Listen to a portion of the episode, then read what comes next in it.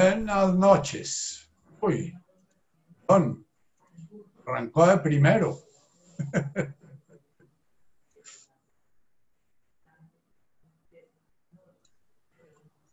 Ya está, Nachito. Ah, perfecto. Bueno. Buenas noches a, a todos los presentes.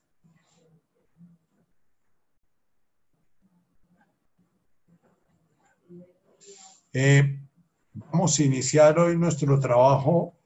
Tengo varias preguntas. Eh, no sé si irme primero con las preguntas. Bueno, voy a irme con las preguntas y en las preguntas mismas puede que entre ya en el tema. Eh, eh, seguimos trabajando nuestra, nuestra cuarta bienaventuranza, que es la cuarta, la bienaventuranza sobre la cual eh, está, están armadas todas las demás bienaventuranzas. la primera pregunta que hay hoy antes de, antes de entrar en materia, nos centramos un poquito. Eh, vamos a cerrar nuestros ojos. Respiramos por la nariz, inspiramos por la nariz, expiramos por la nariz.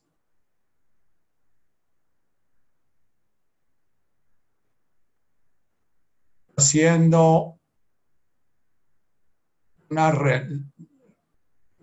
recordar del elemento tierra, nuestra parte sólida, nuestro cuerpo, nuestros huesos.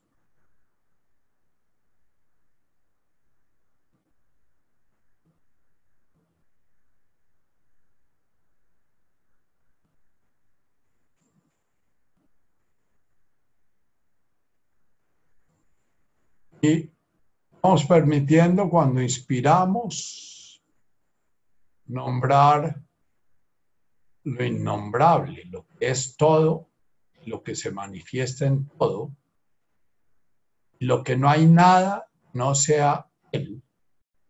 La ja. Cuando inspiramos, siente que estás invocando esa presencia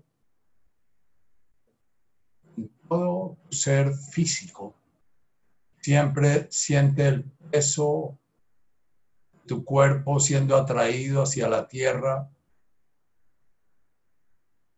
Siente tu densidad física. Inspiras por la nariz, expiras por la nariz, siendo alajá en la inspiración, en la expiración arja, nombre arameo de la tierra.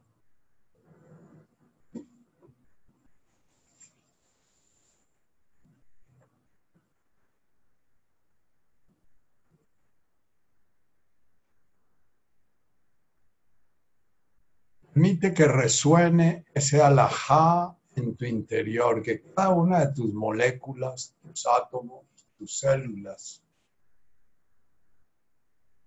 presentes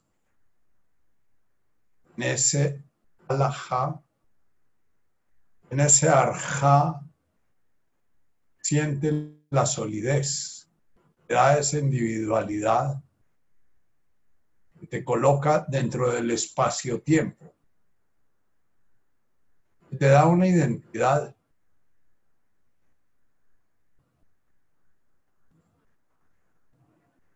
Luego tomas aire por tu boca, pronunciando ese mismo nombre, Alajá.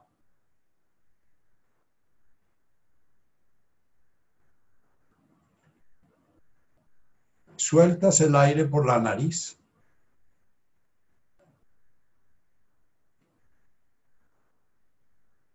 pronunciando el nombre de Ra el fuego.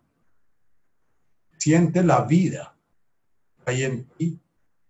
Siente esa energía, se manifiesta en la palpitación de tu corazón.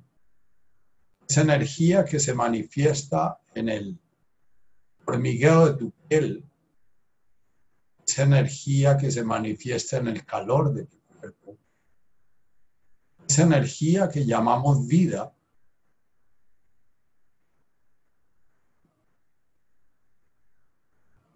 Alaha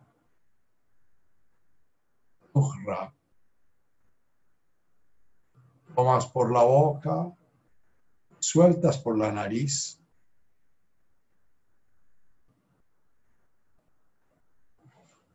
Alaha Nuhra.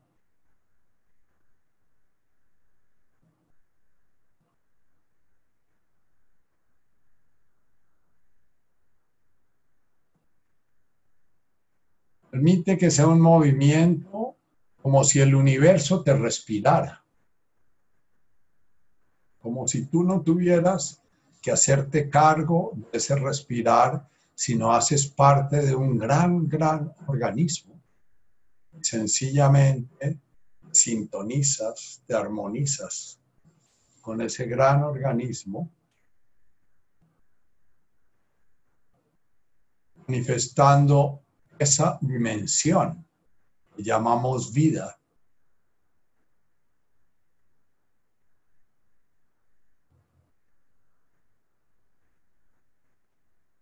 Nuevamente tomas aire, esta vez por la nariz. Expulsas tu aire por la boca, muy, muy suave y sutilmente.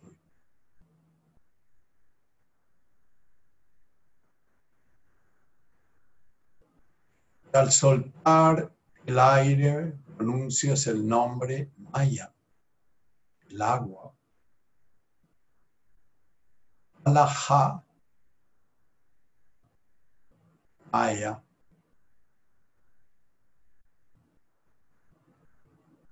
Permites que se represente en esa manifestación divina todo lo que contiene, todo lo que todo lo que abraza.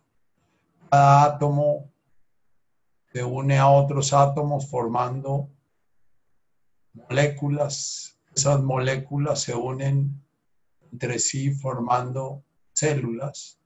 Esas células se unen entre sí formando órganos. Piñón, páncreas, hígado, en general. todo eso, todo eso está comunicado por, Maya. Alajá cuando inspiras. Cuando expiras, Maya. Siente ese gran continente. Te va a dar origen esa palabra Ram, la quinta bienaventuranza, la Rahman. Todo, todo, absolutamente todo, está acogido, está integrado.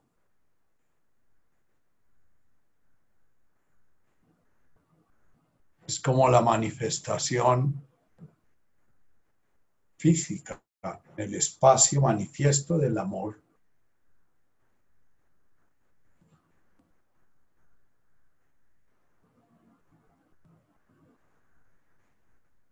Tomas aire por último por la boca y lo sueltas por la boca.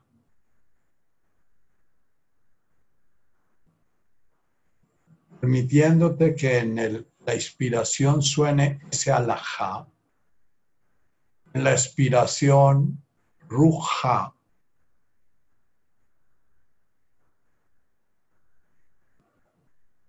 Respiración divina presente en todo el universo manifiesto. Siéntete respirado por ese orden que llamamos Malkutaj. Ese orden al que le damos ese nombre, Alajá, innombrable. No hay nada que no sea Él. Alaha Ruha.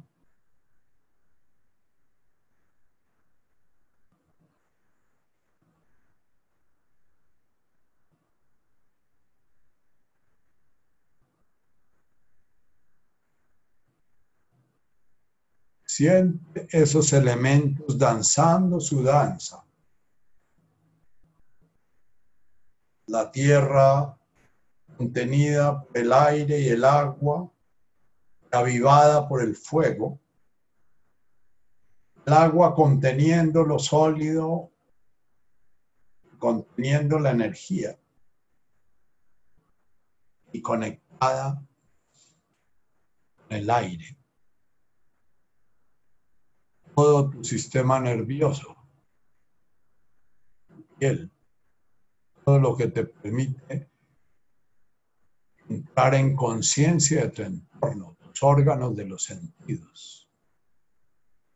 Alaha, Ruja, llamado por nuestra teología y nuestras religiones el Espíritu Santo. El Espíritu.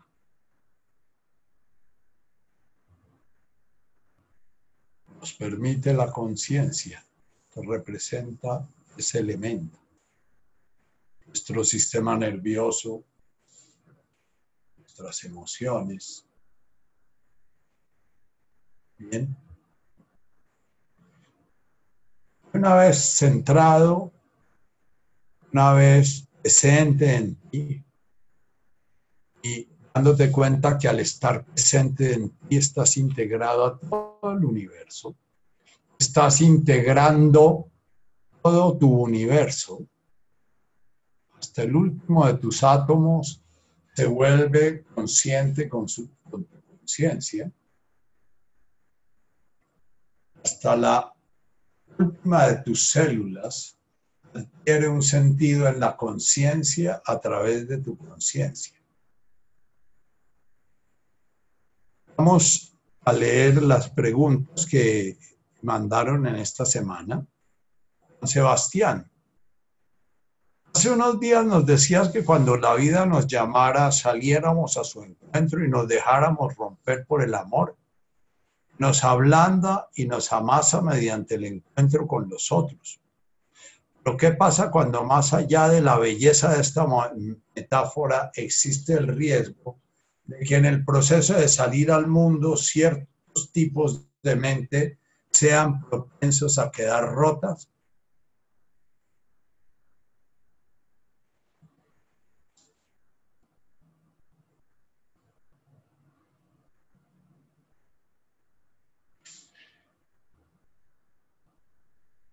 La propensión a,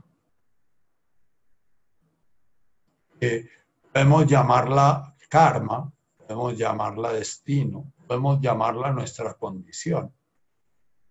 A esa propensión a la, la, describía yo como en, en otra de estos encuentros, como esa arcilla que va a tomar el alfarero y que va, la arcilla en la tierra va a estar ablandando con el agua va a estarle dando forma con su fuerza al amasarla, al ponerla en el torno, a girar, y al mismo tiempo va a estar dándole conciencia y, belleza con, la, el aire, con, la forma con, con, la que está, con la conciencia que va poniendo en ella, como la forma que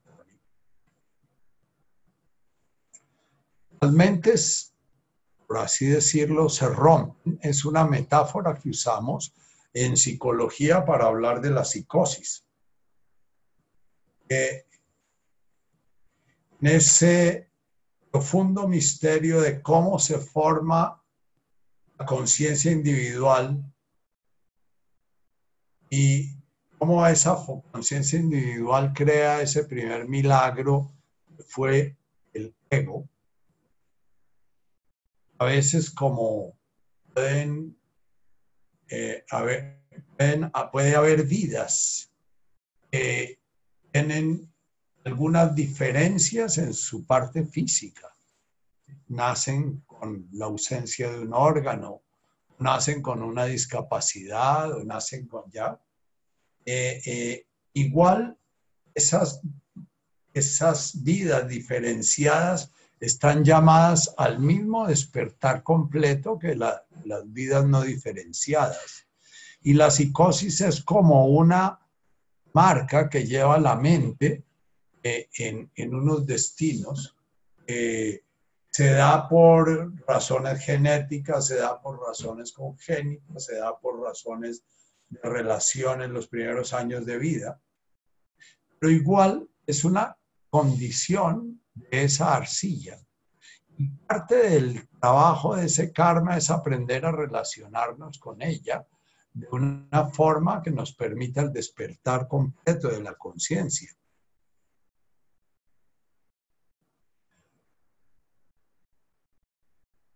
El conflicto, Juan, está en que esa condición se puede volver eh, una pata de palo. ¿Cómo me puedo respaldar en mi, en mi condición para poder mantener un estado de víctima? Puedo utilizar mi condición para, apoyándome en mi condición, hacer un despertar de la conciencia.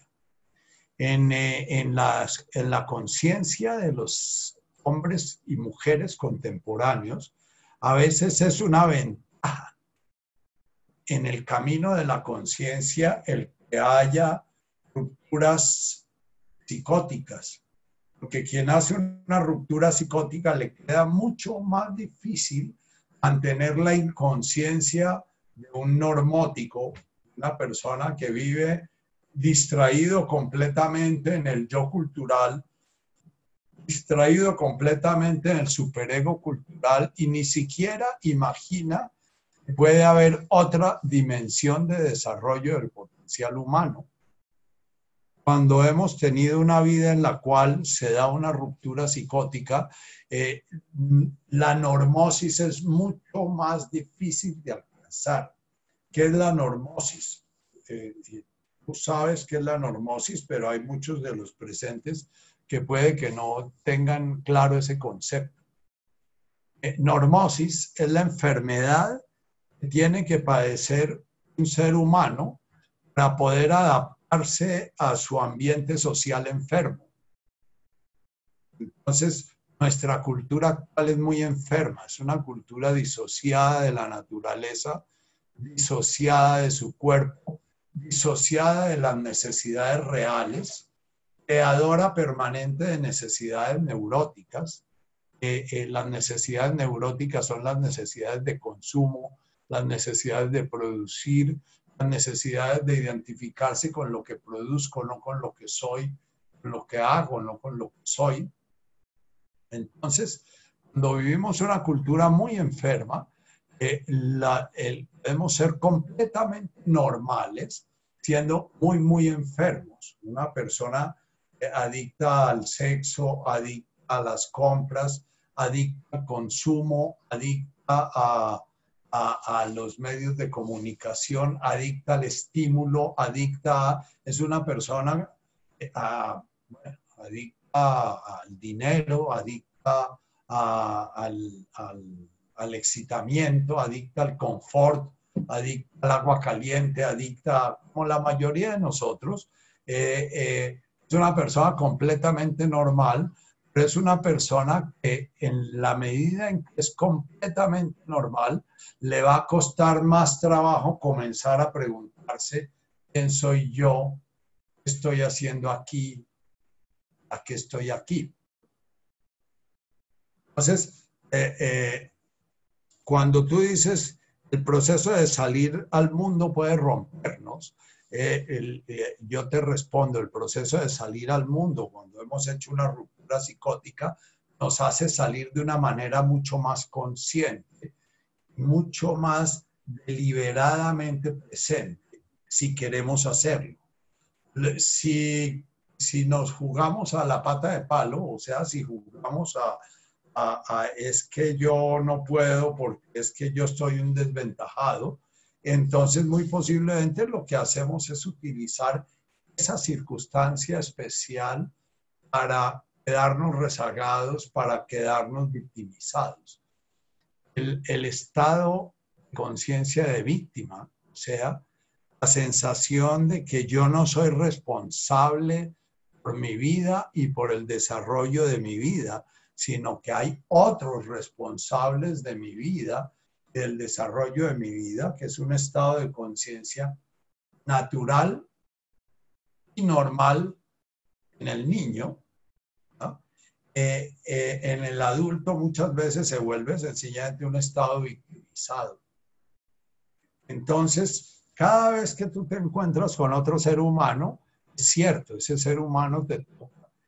Y si tú has hecho una ruptura psicótica alguna vez en tu vida, ese volverte vulnerable expone a volver a hacer una ruptura. Pero precisamente ese volverse vulnerable te hace mucho más sensible, mucho más perceptivo de lo que hay, de lo que es ese prójimo, y te va a llevar a trabajar contigo mismo de una manera más intensa para integrarte.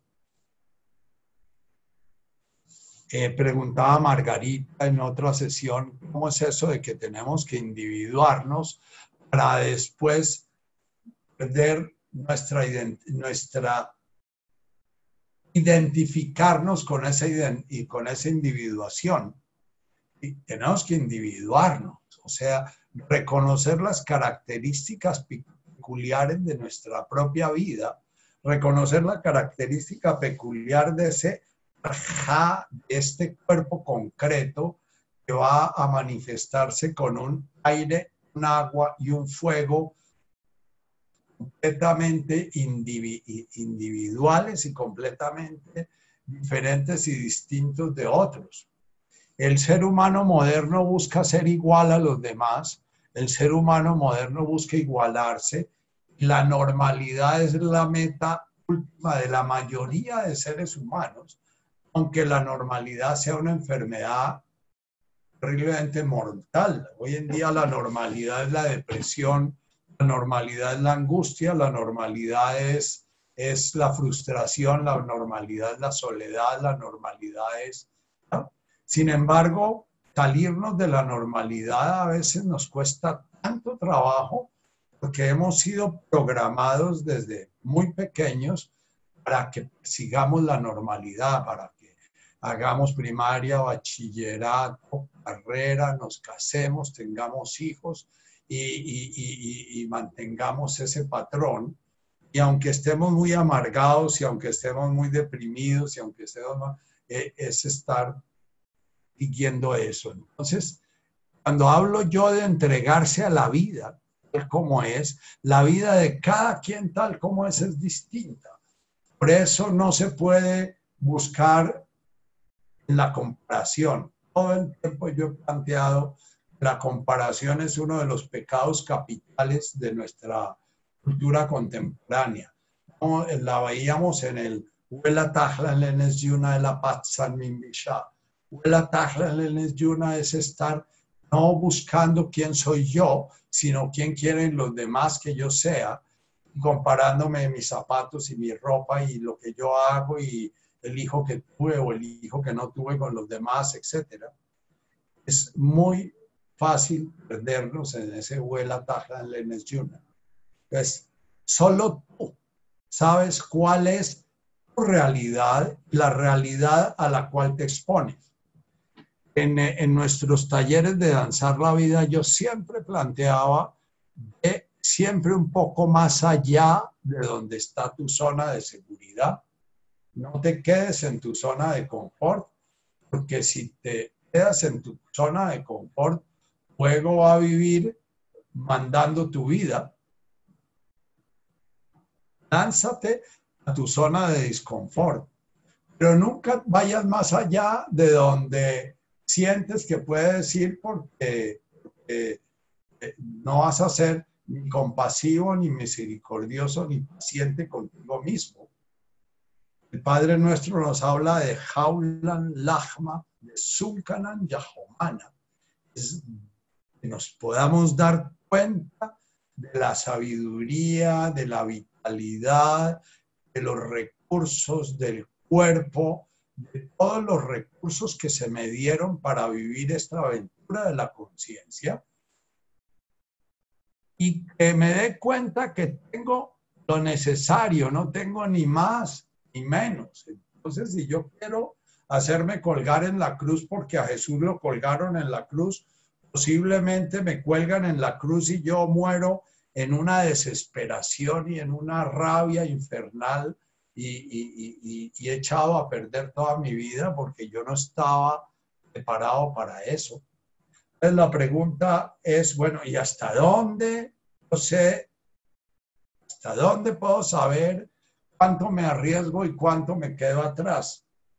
En las oraciones budistas, en todas las oraciones budistas, eh, por ejemplo, de la rama Vajrayana de los tibetanos, hay en casi todas dice que yo pueda nacer, yo pueda renacer en un país donde haya maestros, en un país en donde haya conciencia, en un país donde pueda yo despertar mi conciencia.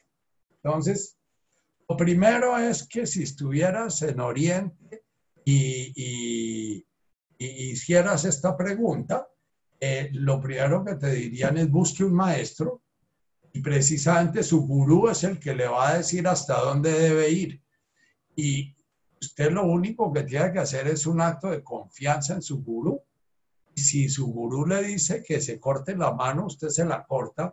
Y si su gurú le dice que se enloquezca, usted se enloquece, porque hay mucha gente, Juancho, que ha despertado a través de eh, mismo Ramana Maharshi. Ramana Maharshi eh, despertó a través de una crisis que yo la veo como psicótica, porque él duró completamente inválido por más de años, por años, casi ocho años. Tuvo que su mamá hacerse cargo de él, darle comida, darle todo, porque él se, se quedó como catatónico. Y, estaba, estaba, parece que ya estaba iluminado, pero se le olvidó que tenía cuerpo y que tenía que hacerse cargo de él después él eh, eh, ya comenzó a hacerse cargo de sí mismo. Lo que dice en una anécdota eh, alguno de los discípulos de Ramana es que una de las cosas que tuvo que trabajar Ramana después de su despertar fue la culpa que sintió por haberle robado un dinero a su mamá para volársele y, y perdérsele, después de que su mamá estuvo cuidándolo por seis, siete años, ¿no? Entonces, con esto lo que te quiero decir es que si consigues un maestro, llegas a confiar en él, gran parte de lo que eh, eh, va a ser tu trabajo es trabajar la confianza. Porque si uno tiene realmente la, como la claridad de que encontró la persona que lo guíe, eh, entonces tiene que trabajar es la entrega, como dice Osho. Osho permanentemente hacía alusión a que el camino del despertar dependía de un maestro. Ahora, Jesús parece que no nació en un sitio donde había maestros. Jesús precisamente nos da una enseñanza como si no hubiera maestros. Y eso es lo que a mí me fascina la enseñanza de Jesús, porque es una enseñanza en que nos va dando el paso a paso y el que toca ir haciendo y cómo nosotros mismos tenemos que ir despertando nuestro maestro interior, o sea, despertando la conciencia divina que hay en nosotros para que esa conciencia nos guíe.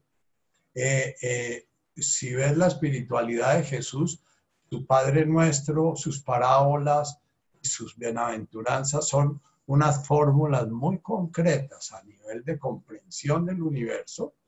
La Vum de Washmaya es la divinidad, está manifestándose permanentemente y de lo que se trata es de experimentar eso. Para experimentar eso, lo primero que tienen que hacer ustedes es entender que adentro suyo usted se ha llenado de basura y se ha llenado de condicionamientos que le, que le impiden experimentar eso entonces, que tiene que comenzar a limpiarse. Cada generar un vacío, generar un silencio, para poder oír la voz de la divinidad que, le habla, ¿no? Generar una paz interior para poder eh, percibir esa armonía interior. Shmoch es esa divinidad manifestándose en ti.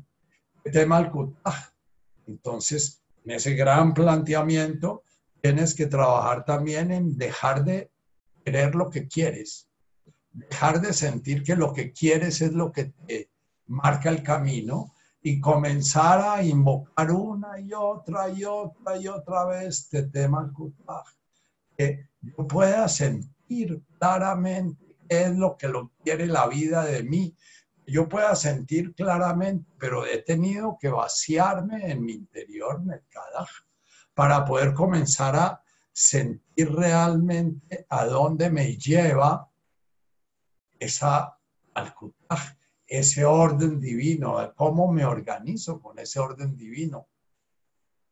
Y paralelo a esto estamos viendo las bienaventuranzas. Entonces, para poder uno netkada shibok, tiene que tuve hum le maskan y baruch til vaya. Tiene que uno poderse sentar quieto y arraigarse en su respiración y quedarse arraigado allí en el presente, porque si no está arraigado, usted va a seguir los vaivenes del Enesyuna y de, del Bishá y los, los, vaivenes de las rigideces de los caudenes y de los guatajenes, etc.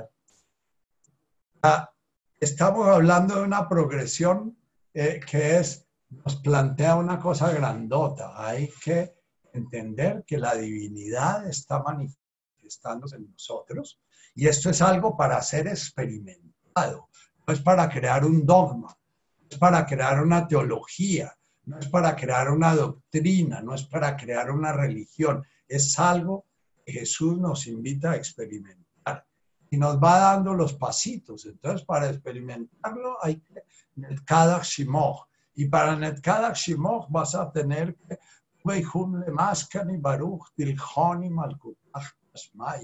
Tienes que aquietarte y ir a tu presente, dejar de estar catapultado al futuro y programado por tu pasado. La única forma de salir de ese condicionamiento de tu conciencia es poder parar y aquietarte, serenarte en ese proceso que llamamos meditación o que llamamos estar centrado en el presente a través de nuestro cuerpo, porque nos habla también toda la, la enseñanza de Jesús habla de los nafsas. El, ego lo llama el nafsa. El nafsa es como la mente programada por el karma, está permanentemente haciéndonos ruido y esa mente toca ponerla al servicio del corazón, que es en el que de alguna manera vamos a sentir el Milhoni Malkutaj Dashmaya, ese Malkutaj Dashmaya, ese, ese orden divino se siente es en el corazón, no en la mente.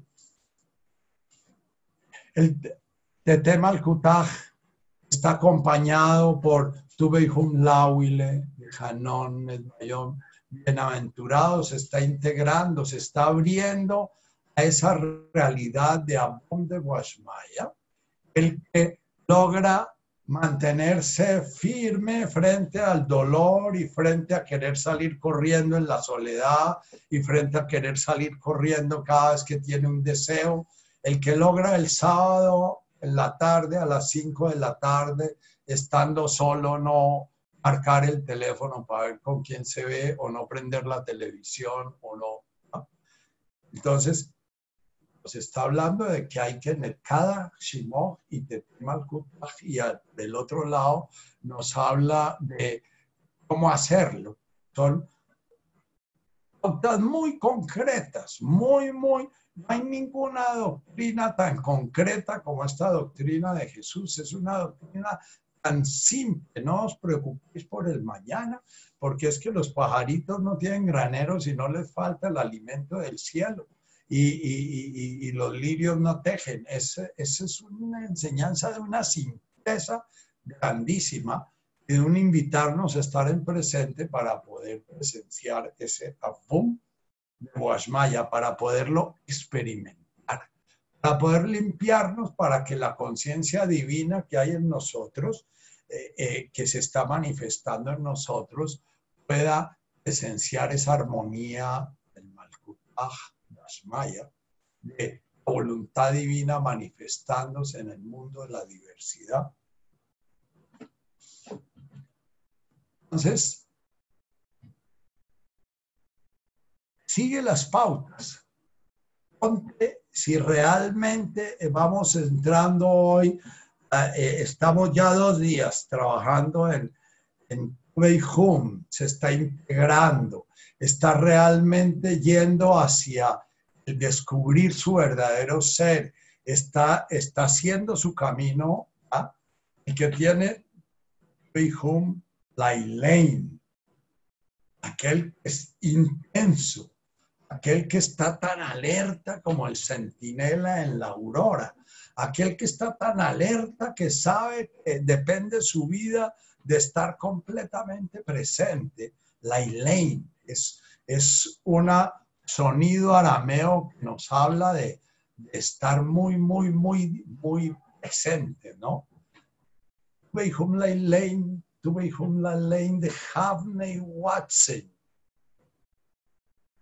que tiene hambre y sed de ese despertar, que tiene el, es esa parte de ti que te llama a preguntar, bueno, pero yo he buscado y buscado y buscado y no encuentro, y sin embargo sigo buscando y por eso le pregunto.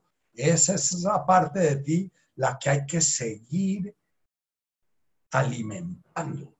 No hay que permitir que esa hambre y esa sed se calmen en cualquier enamoramiento o se calmen en, la entrada, la, la, ganada de la lotería o se calmen cuando conseguí un buen puesto o se calmen cuando ya conseguí la aprobación de mamá.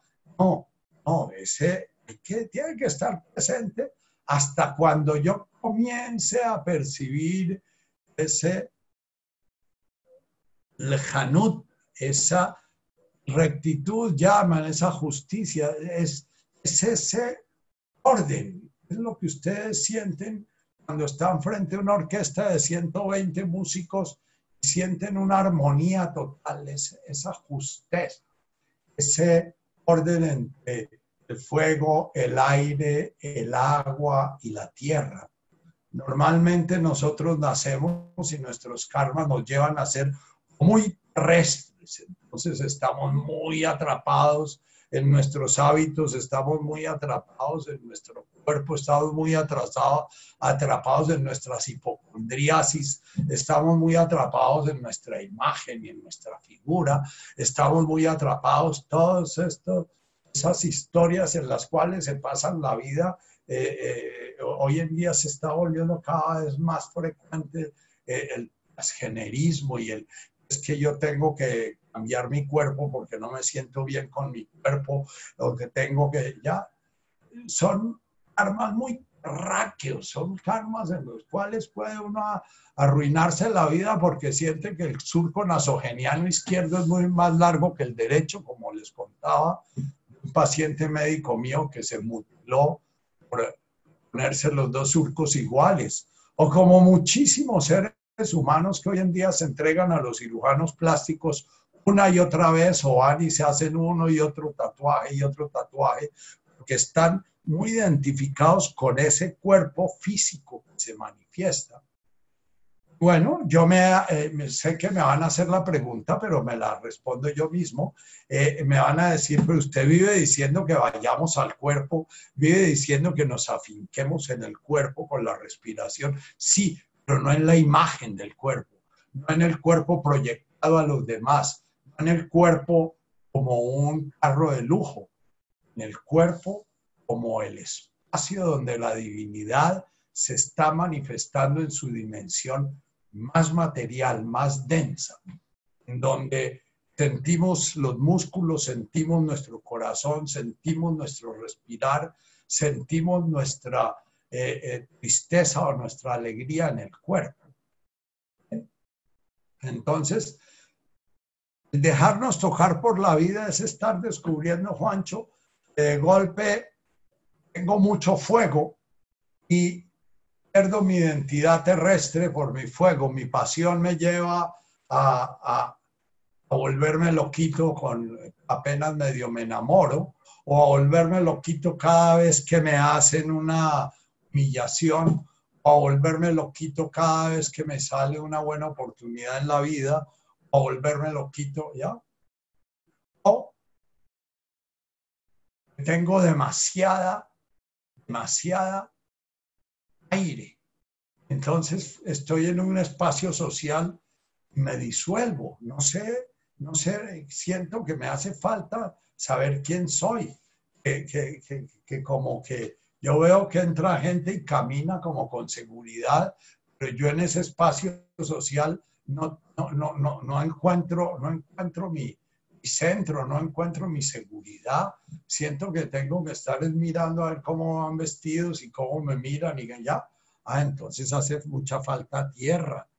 Pero de golpe para llegar a esa tierra, eh, de golpe descubres que eh, eh, tienes mucho aire, pero que también te has agarrado con mucha tierra y entonces tienes la bipolaridad de estar o en el puro aire o en la pura tierra, o estás completamente concreto en tu cuerpo y, y, no hay nada de agua ni nada de fuego, quedas ahí como congelado, o estás completamente disociado en el aire.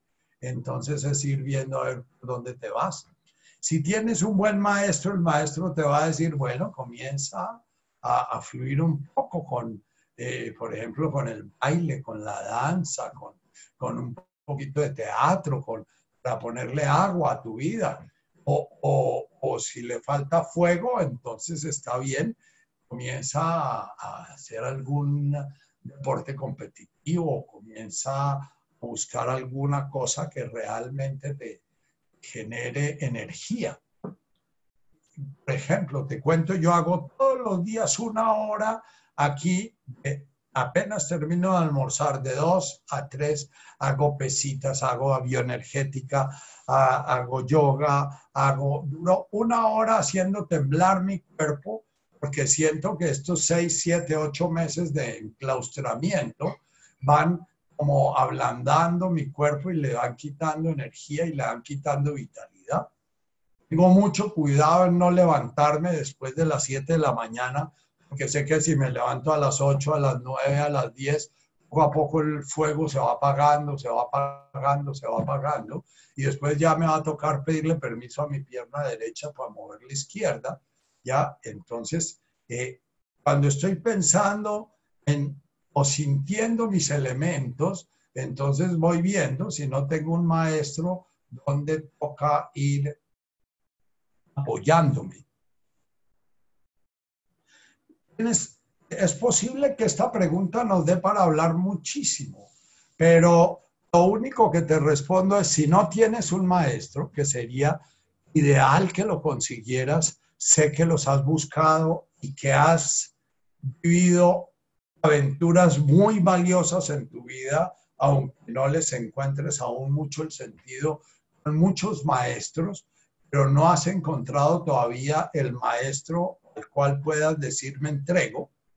Entonces, mientras no encuentres un maestro, coge a Jesús o coge directamente el camino del Buda, que es otro camino práctico, recta comprensión, recta atención, recta intención, rectos medios de vida, recta palabra, recta concentración, etc.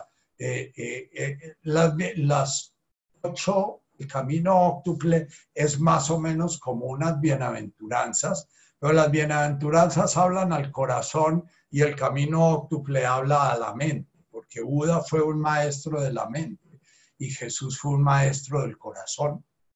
Jesús fue un maestro del amor, Buda fue un maestro de la comprensión y del despertar de la conciencia mental, la mente superior. Ahora es la, única recomendación para decirte eso y entonces ya agarrado ahí, Si te enamoras, por ejemplo, y comienzas a sentir que te vas a enloquecer, pues medítale tres, cuatro horas al día y cada vez que sientas que te zarandearon, entonces vuelve a ti, te centras y bueno, me fui por el lado del fuego o me fui por el lado del agua o me fui por el lado del aire. ¿Qué me pasó? ¿Qué, qué me está pasando en esta relación? O si entras a un trabajo y te sientes humillado o te sientes maltratado, pregúntate si es que la tierra está muy dura y es bueno echarle un poquito de agüita para que eh, ese jefe maltratador pueda amasar un poquito la arcilla que hay en ti y, y, tú puedas dar forma sin romperte. Porque la mente se rompe cuando estamos muy rígidos. Entonces busca la forma de aflojarte. Haces una segunda pregunta. Decías que a veces somos árboles a los que les toca con mayúscula crecer dentro de materas, pero que jamás llegaremos a ser trasplantados a un terreno amplio y abonado. Ya estamos trasplantados porque la matera era nuestra relación con el mundo hasta los cuatro años. Hasta los cuatro años nuestra raíz estaba en la materia de papá, mamá, mis hermanos, etcétera Después de los cuatro años ya fui trasplantado al terreno grande, pero entonces muchas veces, muchísimas veces hoy en día, la gran mayoría de las veces se me queda la memoria de mis raíces en la materia y aunque tenga el espacio infinito, no me permito expandir las raíces, sino que me quedo con los hábitos que tenía cuando tenía cuatro años.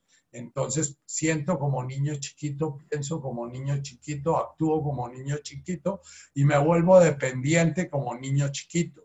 Entonces, lo que te invito es a recordar, tú ya eres lo que estás buscando ser y tú tienes ya el territorio para expandirte todo lo que quieras.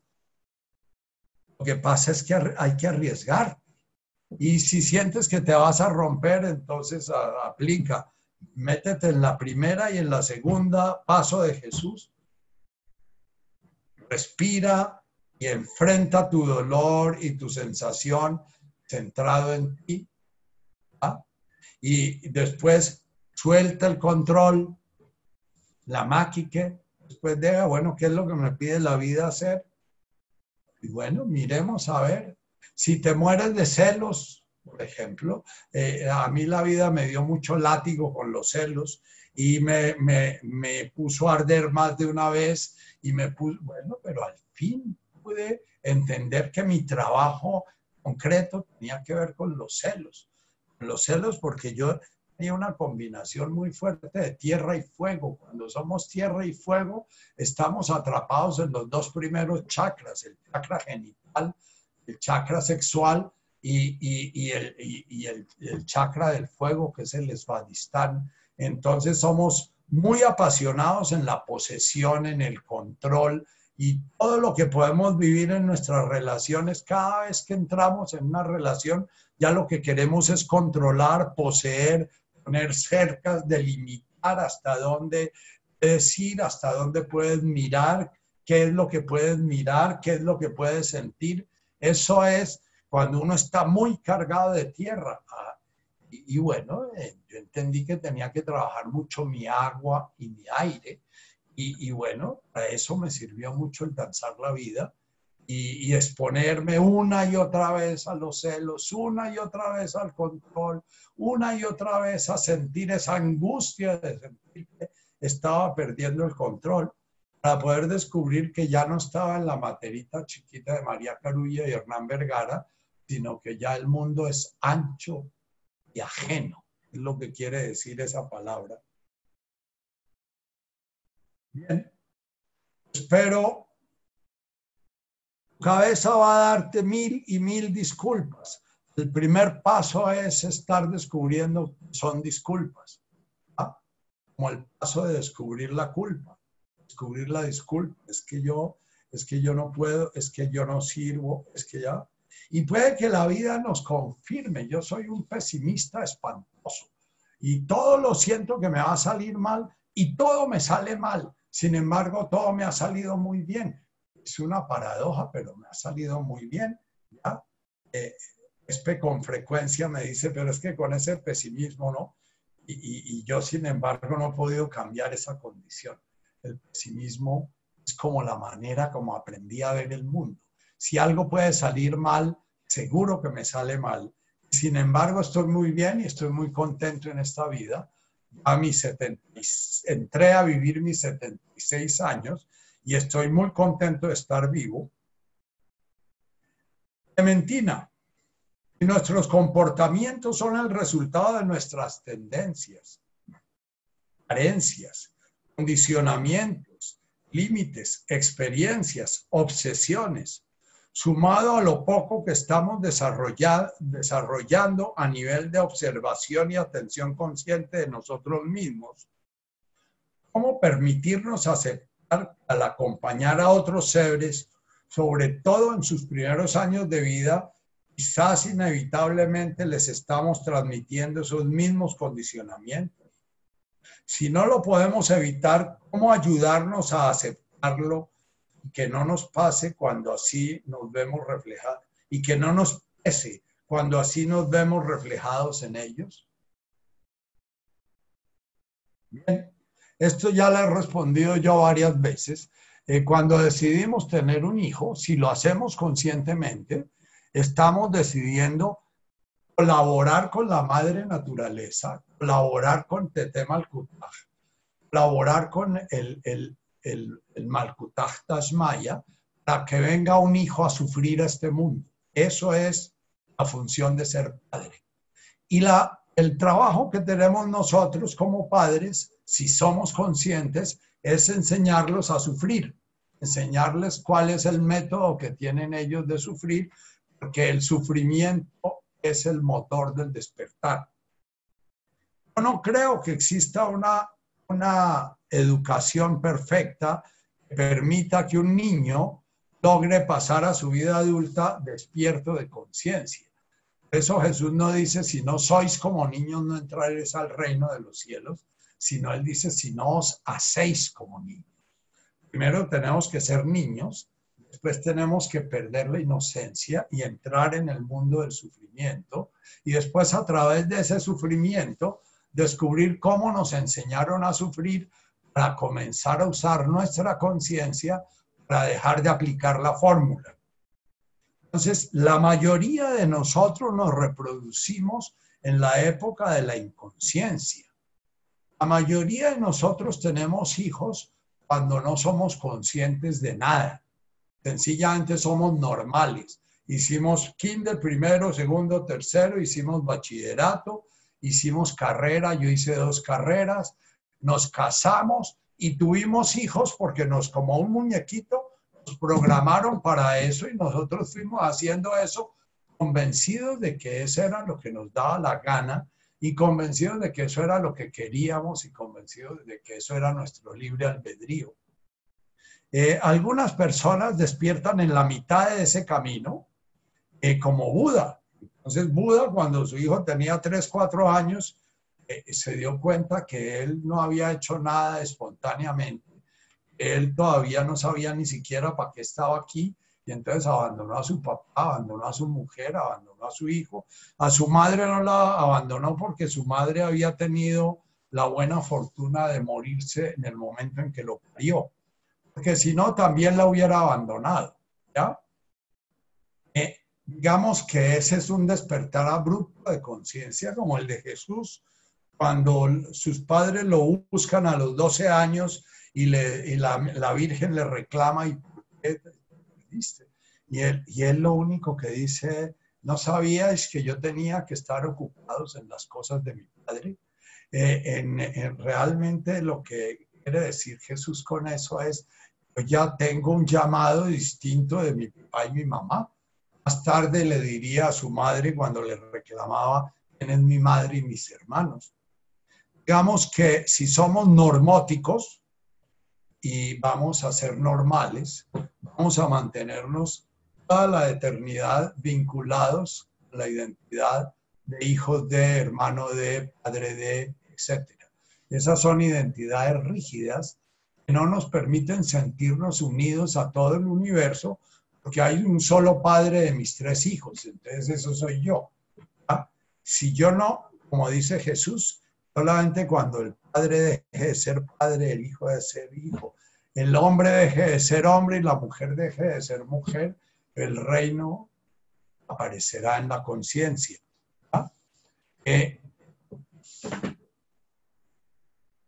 Clementina, cuando nosotros tenemos hijos, ya es una enorme gracia comenzar a darnos cuenta que son hijos de nuestra inconsciencia y comenzar a darnos cuenta a tiempo de que les estamos pasando todo su karma de una manera limpia y clara sin trabajarlo, ¿no?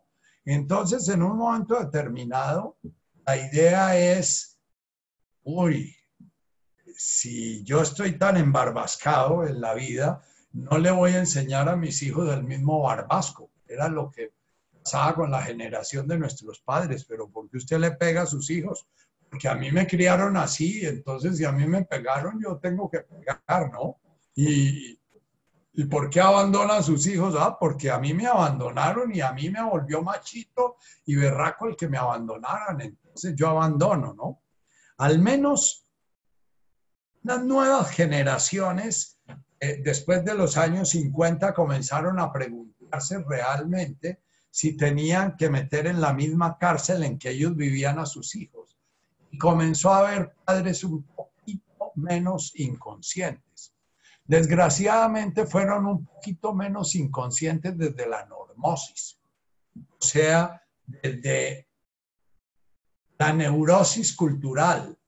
Entonces, como el señor eh, Freud había venido a hablar, se crearon los psiquiatras, los psicólogos, los, eh, educadores, etcétera. Entonces, la gente en lugar de preguntarse, bueno, realmente quién soy yo, quién es mi hijo, cómo puedo yo transmitir esa sensación de ser mi hijo, entonces comenzaba a preguntar qué era lo que decía el psicólogo tal, el psicólogo cual, el perencejo, etcétera.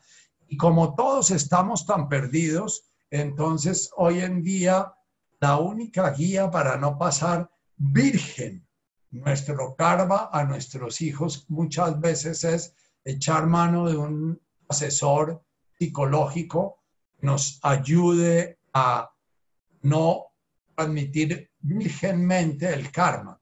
Muchas veces lo que hacemos es enredar nuestro karma con el karma del psicólogo y el karma de la escuela y el karma de... Ah, y si no estamos conectados con nosotros mismos, vamos a vivir mucha angustia, porque sentimos que si hacemos esto malo, si hacemos lo otro malo y si hacemos lo, lo más allá malo. Cuando uno ve vidas tan raras como las del Dalai Lama, su madre lo entregó a los tres años, o las de del Karmapa, que lo, lo, regalaron a los dos años, o las de el mismo Osho, que no tuvo padres, o las de, bueno, muchos decimos el Osho era así de loco precisamente por lo que no tuvo padres.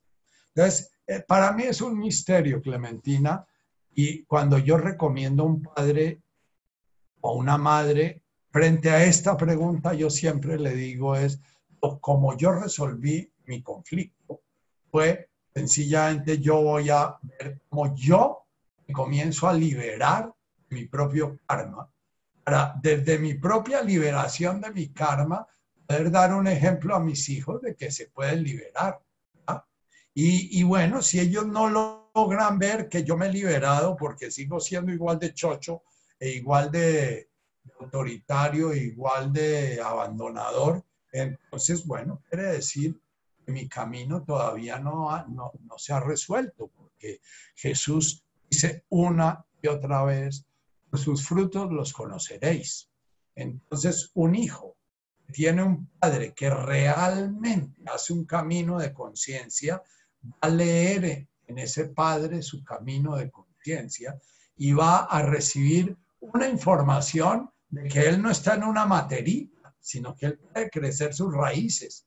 Aunque ese padre que ahora le dice que puede crecer sus raíces hubiera sido su materita. Entonces, Emita, cada vez que estés frente a un sobrino, sé que todavía tú no tienes hijos, pero que a veces tratas a tus sobrinos como si lo fueran, ¿ya?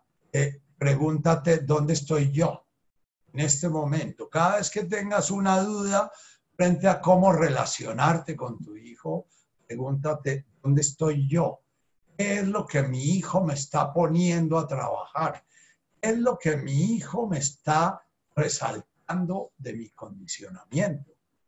Porque nuestros hijos, como tienen nuestros mismos karmas, como tú dices ahí mismo, cuando nos vemos reflejados en ellos, son los que más nos irritan, los que más nos hacen ver nuestras incongruencias, los que más nos hacen ver nuestras inconsistencias y se vuelven nuestros maestros. No le planteé a Juan Sebastián esa posibilidad porque sé que tú no tienes hijos, pero si tuvieras hijos te diría, mira, entrégate a tus hijos, verás tus hijos te van permitiendo comenzar a ver cuál es tu trabajo realmente. Eh, y yo sé que están oyendo muchas mamás algunos papás para quienes la crianza realmente es un reto y una prueba muy grande y no hay una respuesta clara. La diferencia entre protección y sobreprotección y abandono es absolutamente decente. O sea, la única manera para definir si un acto fue abandono, fue sobreprotección, fue una buena protección, solo se da en el presente. Entonces los manuales y los videos y los, los y, todas las ayudas que vienen de los libros con ejemplos pueden guiarnos un poquito, pero les digo, respiren. Cada vez que estén en una situación embarazosa, en una situación desagradable, en una situación desesperada, en una situación impacientada con uno de sus hijos o desconcertada con uno de sus hijos, eh, siempre siéntense. Si pueden no actuar, no actúen. Si se pueden retirar en un momento en que sienten que no tienen ni idea qué hacer, retírense. La mejor acción es no actuar.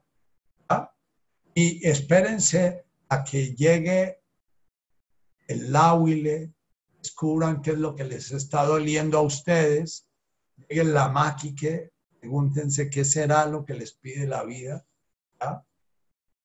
Y eso les va a sentir, dejadme Watson lejanuta, va a llevar a sentir una enorme necesidad de claridad, una enorme necesidad de sabiduría, una enorme necesidad de jaulan Lachman, ¿Cómo puedo yo saber? Porque yo sé que si le pregunto a Nacho Vergara me va a decir una cosa, si le pregunto a la tatica, la hija de Nacho, me va a decir otra, pero si le pregunto a Leonidas Castro me va a decir otra, y si le pregunto a mi mamá me va a decir otra, y si le pregunto, entonces la mayoría de padres modernos están muy desconcertados, entre otras porque cada vez pierden más liderazgo sobre sus hijos, porque el demonio de la comunicación se ha metido en su casa desde chiquititos. Y entonces sus hijos están mucho más conectados a un aparato que a ustedes y atienden más a un aparato que a ustedes. Y eso los hace más impotentes. Entonces, Emita y todos los que se hayan asociado con esta pregunta como el Juan Pablo, ¿ya? Es, encuéntrate tú, respóndete la pregunta, ¿qué vine a hacer este mundo? ¿Quién soy? Y si mi hijo un día me dice que quiere volverse un vagabundo y echarse una mochila al hombro, volverse un venezolano que va de Cúcuta a Pasto, vuelve a Cúcuta porque ese es su sentido de la vida, darme cuenta si yo tengo capacidad de soltarlo o de pronto de decirle, ven y te acompaño. Y de golpe tú eres el que me has mostrado el camino que yo no encontraba.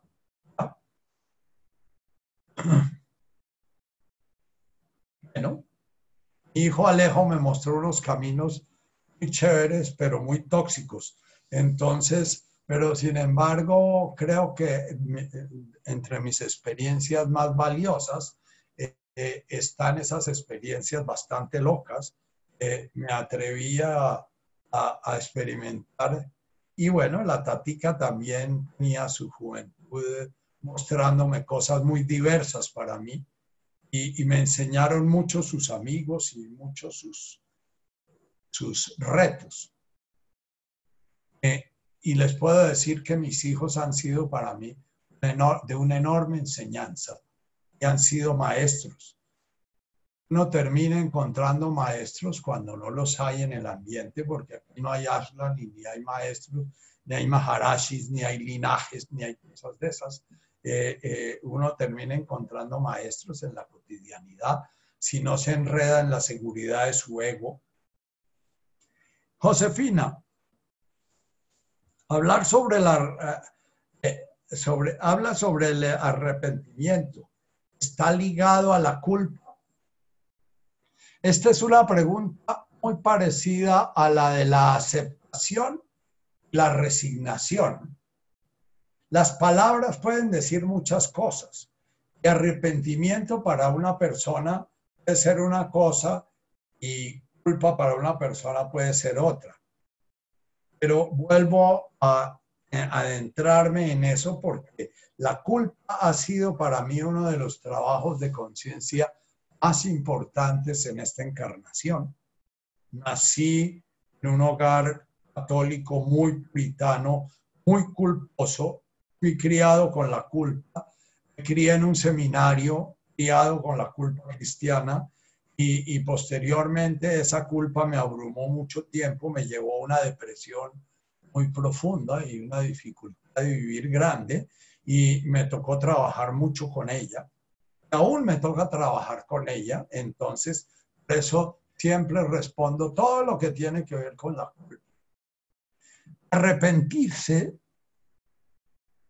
si es un trabajo de reflexión. Hablaba con una mamá que me contaba que sentía mucha culpa porque había golpeado a su hijo. Eh, eh, y entonces eh, yo le, le decía, ¿y la culpa te sirve para algo? Sí, no, pero es que no sé qué hacer porque es que realmente me doy cuenta que no es por ahí por donde ando. Pero llega a exasperarme de tal manera que termino zamarreándolo, ¿no? Entonces, te digo, hay dos cosas. Uno es la culpa, que no sirve para nada. Sirve para repetir y repetir y repetir y repetir y repetir. Eh, yo les contaba que, que cuando yo inicié mi práctica psiquiátrica, una de las consultas frecuentes era la masturbación. Y, y, es, había un síndrome que se llamaba la masturbación compulsiva y, y, muchas consultas de adolescentes eran con eso, ¿no? Porque estaba rodeada de culpa. Hoy en día nadie, nadie, nadie se, confiesa ni ante el cura ni ante el psiquiatra de masturbarse. Si acaso se, se, confiesan de doctor, ¿qué será? Que es que se me están acabando las fuerzas. ¿Será que me da una vitamina? Eh, la culpa era la que generaba la compulsión masturbatoria y la culpa es la que genera la tendencia a repetir la misma acción de la cual nos estamos culpando. Por eso todos saben el término del guayabo terciario de los alcohólicos, ¿no? Todo alcohólico después de que está saliendo de su rasca está haciendo una culpa monumental y por la noche se toma un traguito para aliviarse de la culpa. Ahora, la culpa tiene otra característica, Josecita, y es que la culpa es la generadora del odio y el resentimiento. Primero tú haces culpa, esa culpa va alimentando una energía que dentro tuyo, la culpa le decía a otra persona en una ocasión, es algo que viene como por delante y está como en las tripas, ¿no? Pero al mismo tiempo que eso está pasando como aquí en las tripas, por la espalda va subiendo una energía que es una energía de rabia, de ira, de querer matar y de paranoia y de, y de desconfianza y de... Entonces, vez que nos culpamos mucho, estamos alimentando la rabia. Ahora, ¿qué hacer con la culpa y el arrepentimiento? El arrepentimiento sí es una reflexión sobre cuáles son los pasos que yo sigo para llegar a determinada acción y cuáles son los pensamientos que son favorables a esa acción cuáles son las emociones que yo cultivo para llegar a esa acción, entonces eso podría llamarse un sano arrepentimiento. Entonces, si por ejemplo yo hago culpa porque pierdo mucho tiempo jugando Nintendo, ¿ya? Entonces, eh, si entre más culpa haga, más compulsivo me vuelvo del juego y entre más compulsivo del juego, más culpa hago porque está en pelea la mente con la mente. La mente dice no juegues y la mente dice juegues. Pero entonces, si el arrepentimiento es reflexión, es, ah, yo me, me alcahueteo la jugada de Nintendo porque me pongo de víctima y digo que yo es que soy muy desgraciado y que lo único que me gusta en la vida es el Nintendo y que todas las demás cosas en mi vida son una mierda.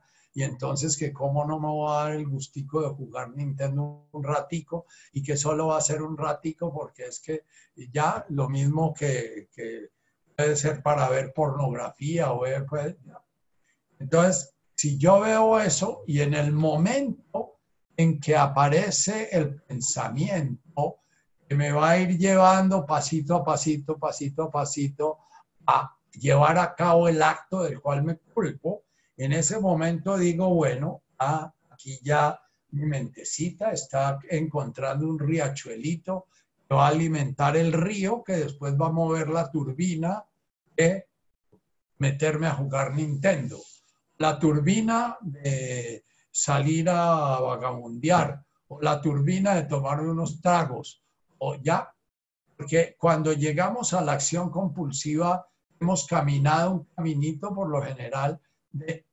autoconmiseración. El culpable por lo general es una persona que tiende a volverse víctima y entonces considera que la acción que lleva a cabo de la cual hace después culpa, lo va a redimir esa conmiseración, pero cuando comete el acto, vuelve a ser el niño bueno que siente que no podría, podría hacer eso.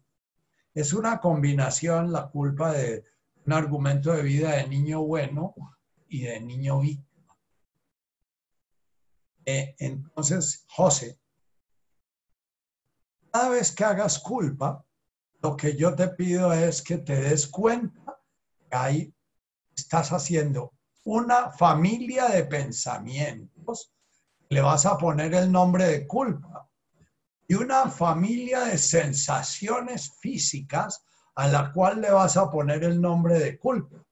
Y entonces te vas a imaginar una burrita tiene una angarilla y entonces le pones una cantina llena de culpa a este lado y vas a darte cuenta que después tienes que llenar la cantina del otro lado para que se equilibren de resentimiento. Entonces después tu pensamiento va a comenzar a virar alrededor de qué es, que fue, qué, qué, qué, y vas a encontrar la víctima ahí en tu vida, una víctima que te, justifica hacer lo que sea.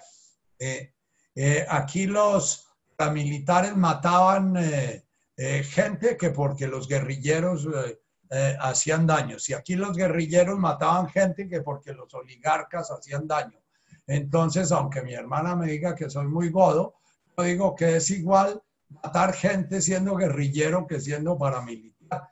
sencillamente la justificación que se da para matar a la gente es el, el caminito que permite ir a matar. Ahora, estos personajes, ninguno de los dos hacía culpa, que tenían una cantidad de justificaciones para matar gente. La justificación es, la, es el arte de la política. No justifica a través de cosas y, después de que hace, eh, el, ya el político, si es ya profesional, ya no se arrepiente, ya sencillamente justifica. Entonces, la culpa es necesario también detectarla cuando nos estamos justificando.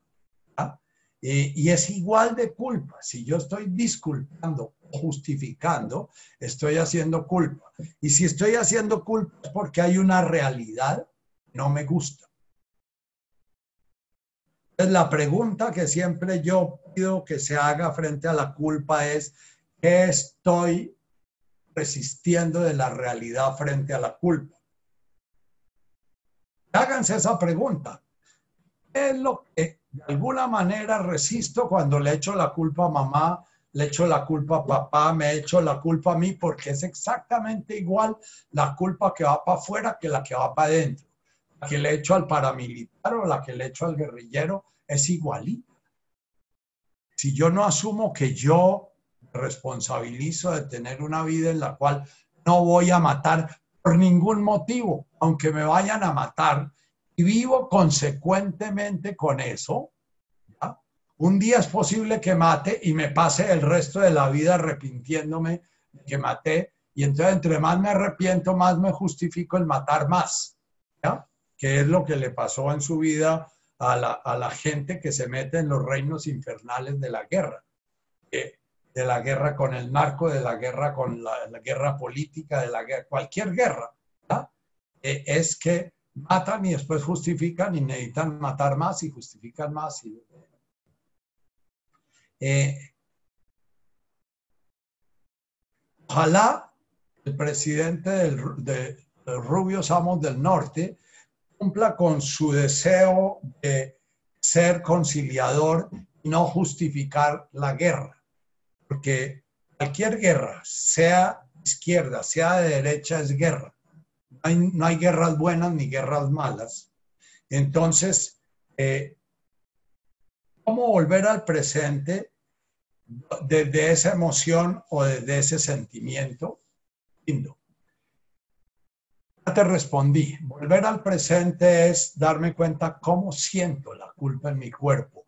Hay que volverse muy, muy observador del cuerpo porque muchas veces la culpa cuando comenzamos a tratar de ser conscientes de ella, se camufla. La culpa es como eh, la cabeza de la medusa, que le cortaban una, serpiente y le salían dos. Lo general, cuando comenzamos a dejar de atender una culpa, comienza a aparecer culpitas sutiles, sutiles, hasta que aparece la culpa de, ser en el fondo. La culpa de ser es que yo hago culpa por ser yo, hago culpa por ser de malas, o hago culpa por ser bruto, o hago culpa por ser loco, o hago culpa por ser hombre, o hago culpa por ser mujer, o hago culpa por ya. Entonces, eh, no permitir que se vaya metiendo, porque entonces a través del cuerpo yo descubro cuando hago culpa. Entonces, siento claramente cuando alguien me manda una culpa y si yo la recibí o si no la recibí. Si no la recibí, no me perturba para nada, sigo sereno. Pero si la recibí me inquieto y me dan ganas de responder, me dan ganas de alegar o me dan ganas de disculparme o me dan ganas de, es porque la recibí. Entonces, es detectarla en mi cuerpo y después ir a la cabeza a darme cuenta cuáles son los pensamientos que están girando y puede que ante un sentimiento de culpa ya esté girando el resentimiento en la mente, porque una manera de defendernos de la culpa es atacando. Entonces, si me siento culpable antes de que, que me ataquen, ataco. Entonces, muchas veces estamos atacando. Ahora, con la pregunta anterior, esta pregunta tiene mucha, mucha importancia porque un padre culposo es un padre culpabilizador. El, que, el padre que no culpabiliza explícitamente, culpabiliza tácitamente. Eh, les cuento eso porque, eh, eh, por ejemplo, yo tuve, he tenido pacientes hijos de psicólogas o psicólogos que tienen unos traumas sexuales muy fuertes y unas represiones sexuales muy fuertes y tienen un par de padres psicólogos liberalísimos. Que nunca prohibieron nada sexual, en su casa nunca se prohibió y se hablaba abiertamente de lo sexual y aparentemente había una libertad total, ¿no? Y, si yo comenzaba a hurgar y hurgar y hurgar, lo que me daba cuenta es que eran, los padres eran liberales en la mente, pero su cuerpo todavía tenía toda la culpa sexual y cada vez que aparecía el tema sexual transmitían esa energía, transmitían ese temor, ¿ah? transmitían ese miedo, transmitían esa censura a través de su cuerpo. Es mucho mejor ser un padre explícitamente censurador, un padre que se las da de que no censura, pero por dentro está todo confundido, todo perdido. Entonces, por eso digo, la mejor manera de ser padre es trabaje el Padre Nuestro, trabaje las bienaventuranzas, trabaje la segunda parte del Padre Nuestro y dése cuenta cuáles son sus convenes, Vashvoklan Es eso que está dentro de mí amarrado, aunque desde mi mente lo suelte, desde mi desde mi forma de acercarme al otro, desde mi forma de tocar al otro, está presente, ¿no? Hay muchos ejemplos, hoy en día que se habla tanto del abuso sexual, hay muchas mujeres que se han sentido de alguna manera abusadas por sus padres y son padres pacatos y padres eh, escrupulosos y padres que han, que han abusado precisamente porque tienen una energía sexual negativa, que se niegan a sí mismo, pero que eh, la hija la percibe. Entonces, puede uno hacer tanto daño la pacatería con la viatería y con la mojigatería, como con la, como con la explicitud y como con la chabacanería. Eh, cuando se habla de Jaulan Lahma de Zuncanan, es ni, ni, ni mucho ni poco. Y de Sunkanan, si yo tengo una actitud serena frente al sexo como una energía con la cual se manifiesta Dios y se manifiesta la vida, y de alguna manera esa energía está contenida dentro del agua, mi energía del amor, y dentro del fuego, mi, y dentro de la tierra, mi estructura más o menos eh, eh, organizada y dentro del aire, que es mi ideología y mis maneras de ver el mundo, etcétera. Entonces yo voy a transmitir a mis hijos una visión respetuosa, serena de la energía sexual. Si no lo tengo, no puedo transmitirle eso, Clemita, y entonces, eh, ¿qué vaina? Si yo tengo unas represiones sexuales y nunca puedo manejarlas, muy posiblemente mis hijos las van a actuar o en, la explicitez, en la adicción al sexo, o en la mojigatería, en la represión sexual, porque el equilibrio en lo sexual cada vez es más difícil en esta cultura. No hay, no hay un equilibrio de esas energías que están en la tierra, el fuego, el agua y el aire. El sexo sin estructura es pura, pura energía que se bota y, o, el o, el sexo atrapado en la tierra es como un horno tapado de tierra que no permite respirar, o el sexo que se vuelve pura agua es un sexo desparramado, promiscuo, sin forma, que no comunica, ni transforma, ni... Y, y, el sexo puramente idealizado se vuelve LGTBDH y JKLMN, porque en la mente hay mil identidades, la mente no tiene una identidad, la mente tiene todas las identidades que quiera. Entonces hoy hay una cantidad de gente explorando identidades porque cada vez que, no será que soy homosexual, pero será que soy bisexual, pero será que soy transexual, pero que será que soy eh, intersexual, será que soy ya, y la cabeza nunca va a responder esas preguntas, la cabeza multiplica preguntas, nunca encuentra una respuesta. Bien. La última pregunta es de, eh, de María Mercedes. ¿Qué es la tristeza? Bueno, es una emoción. Es el Dios que me habita, que tiene ese sentimiento o esa emoción.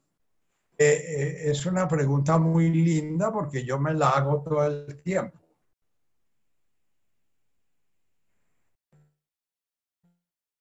Es el Dios que me habita, el que se masturba, el Dios que me habita, el, el que en un momento determinado hace un éxtasis amoroso y transmite el amor. La tendencia nuestra es decir que es el Dios que me habita, el que tiene el éxtasis amoroso y transmite amorosamente esa, esa armonía. Eh, yo pienso que, pienso, esa pregunta no tiene respuesta porque a mí el problema del karma y el problema del mal me parece un misterio insondable. Como de un infinito mal surge un, infinito bien, surge un infinito mal, de lo sabio lo fortuito, de lo justo lo fatal.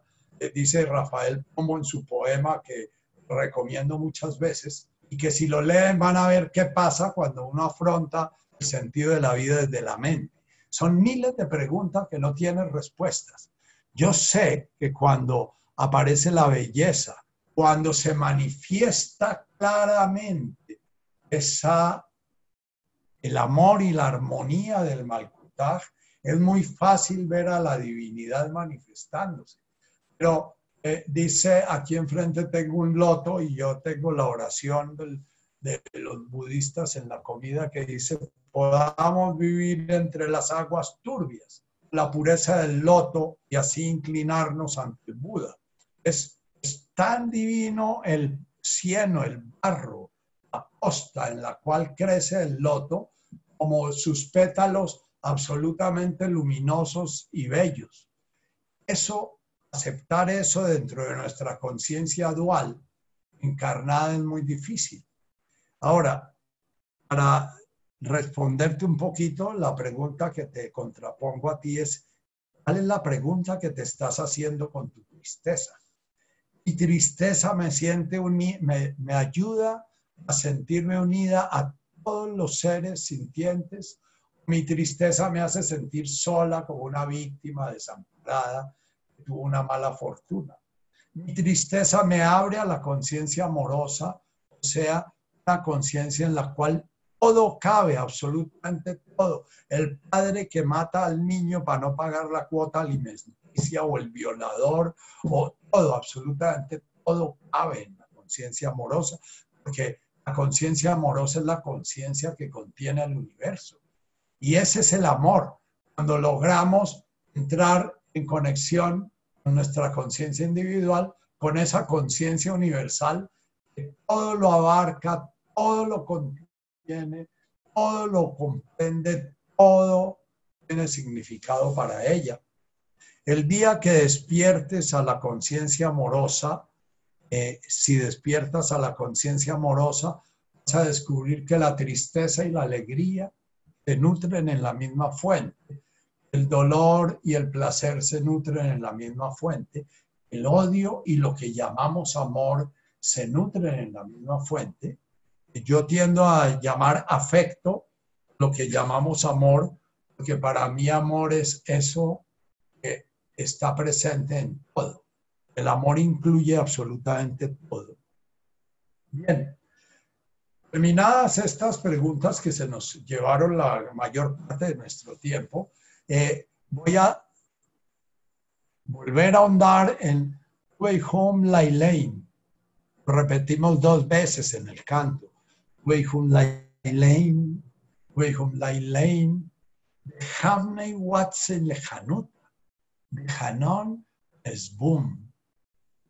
Bienaventurado el que está desgarrado en su interior, el que puja, el que siente que no puede estar tranquilo hasta no encontrar, hasta no sentir, hasta no percibir, hasta no eh, hacer parte de esa justeza, de ese equilibrio, de ese orden eh, cuando lo interpretamos como justicia, como, como antagonista de injusticia, ¿ya? Lo tendemos a politizar. Cuando lo interpretamos como algo que debemos desear y evitar otra cosa, lo politizamos. Porque la justicia humana justicia humana sencillamente es un equilibrio de poderes. Cuando hay justicia es porque los poderes se logran equilibrar. Cuando hay injusticia es cuando hay un dominador y un dominado muy fuertes. Ahora, es cierto, y cuando eh, eh, mi hermana Mercedes me insiste mucho en que hay que pensar en la justicia entre los hermanos, nuestro maestro Neil Douglas hace muchas alusiones a esa justicia que se manifiesta en esta tierra. yo sé que se ha ido dando un camino entre la época en que vivió Jesús, en donde los romanos, si tú no pagabas impuestos, te podían quitar un hijo. Y, los romanos, si tú no pagabas impuestos, te podían sencillamente quitar a tu esposa.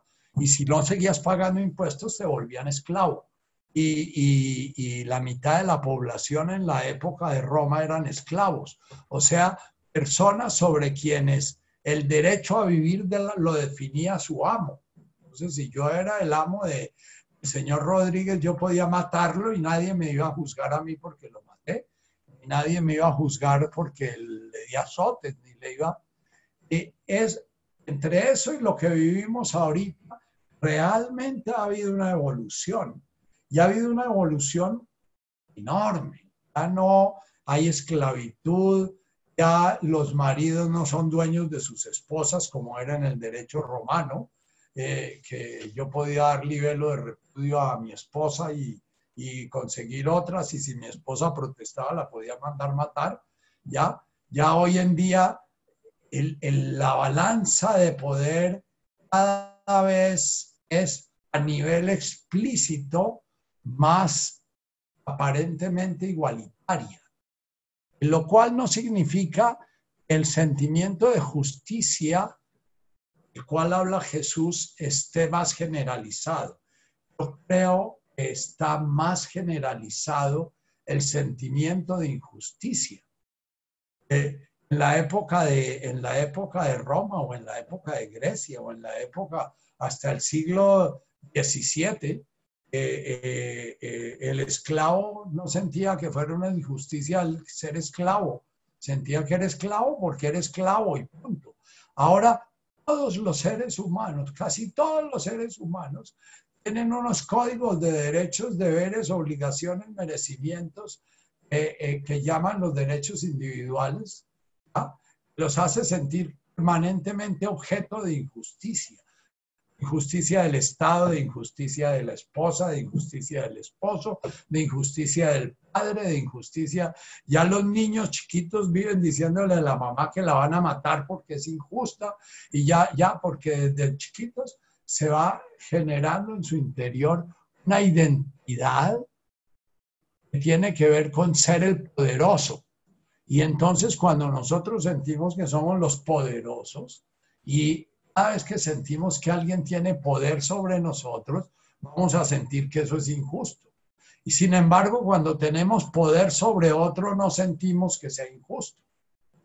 Entonces yo por eso nunca hago prédicas socialistas. Yo digo, cuando estés contigo mismo, date cuenta si tratas a tu prójimo realmente como un igual y sientes que no tienes ningún derecho desde el plano divino ordenarle, de pedirle, de mandarlo a, hacer alguna cosa que tú no harías, de, no tienes ningún derecho. A nivel civil sí lo tienes porque él es tu empleado, porque él es, eh, puedes pagarle un salario, porque tú eres de una clase social X, tú eres de no sé qué. A nivel divino no hay derechos. A nivel divino no hay posibilidad de ser víctima ni ser victimario. Y en eso yo insisto, cada vez que se hace alusión a lo político, yo siento que se despiertan pullas de, malestar, de salir de ese lejanut. Cuando entramos en lejanut, el resultado de Janón, lo que resulta con eso, es que vamos a estar completamente rodeados por el fruto. Sea terminado esa etapa de la vida, en la infancia, en la cual espero que la realidad esté a mi servicio y entramos en una etapa de la vida en la cual nuestro gozo es estar al servicio de los demás. Nuestro sentido de ser es estar al servicio. Ya no nos relacionamos desde la necesidad, como se relaciona el niño, sino que nos relacionamos desde la abundancia. Ese es el resultado de esta cuarta bienaventuranza y vamos a entrar en la quinta, la sexta y la séptima, que son las bienaventuranzas del amor, el gozo, la sabiduría, la confianza, la fortaleza, la, realización. En el mundo moderno es muy difícil decir que uno no tiene derechos. Eso es un contrasentido, porque lo que caracteriza a un ciudadano normal es que es un sujeto de derechos. No, cuando llegamos al Hanuta no tenemos derechos. Tenemos el gozo de que nuestra existencia está al servicio de Malkuta, está al servicio del universo. La luna no tiene derechos ni la tierra tiene derechos. Eh, la luna está donde está y sigue su ciclo de existencia en su orden porque hace parte de ese orden de Malkuta. Y la tierra podemos decir que está gozosa de sentirse mirada y coqueteada por la luna y está gozosa de sentirse alumbrada por el sol y está gozosa de prodigar la vida y de prodigar eh, eh, eh, su atmósfera y progresar su tierra, su agua, su aire y su fuego a todos los seres que hacen parte de ella. El gozo de la tierra es dar sus cosechas. El gozo de la tierra es fructificar. Uno ve una cosecha de maíz feraz que le ha caído el agua y ha sido bien fecundada y, bien abonada. Y, es gozoso ver eso, ver una planta llena de vida. Aquí yo tengo plantitas y yo las consiento. Este fin de semana yo estaba así como apesadumbrado porque tengo unas orquídeas y mis orquídeas están tristes. No sé lo que le pasa a mis orquídeas. Y hay algo que les está pasando y no he podido saber qué les pasa. Pero la orquídea no está pidiéndome. La orquídea sencillamente cuando da su flor está gozosa manifestándose. Entonces, querer el lejanuta, querer llegar a estar en ese estado para Hanon Nesbum, Nesbum en arameo es van a ser rodeados por el fruto, estarán rodeados de fruto, van a ser como esa vid de la cual habla Jesús, que dice, por sus frutos los conoceréis. Permanentemente Jesús está hablando de los frutos. No nos habla de que quien crea y diga, él creo en Dios Padre Todopoderoso y se bautice y comulgue y nada. No, no, él habla de los frutos son rahmane, el corazón puro y la paz. Son los frutos de la generosidad, los frutos de la, de la realización, de la plenitud. Es todo el camino de las bienaventuranzas y el camino del Padre Nuestro, Padre Nuestro nos habla de Abunde Guasmaya y entonces nos está hablando de este despertar que, da, que, se da en este momento. Y cuando termina, el Padre Nuestro dice Metul mal porque todo esto que estoy pronunciando, la consecuencia de esto es que reconozco que este espacio, este universo, este jardín, es el orden manifiesto de la voluntad divina. Todo lo que acontece aquí es manifestación divina. Wahaila Watesbuchta. Wahaila, Jaila es la energía vital, la energía del fuego manifestándose en la vida, la energía del fuego, el agua, la tierra y el aire haciendo su danza armoniosa Desbuchta es como un enorme coro armónico, un enorme arco iris que armoniza todo lo que toca, ¿ya? Bajaila Watesbukta. De acuerdo a esto que estoy afirmando, lo que se experimenta es esto.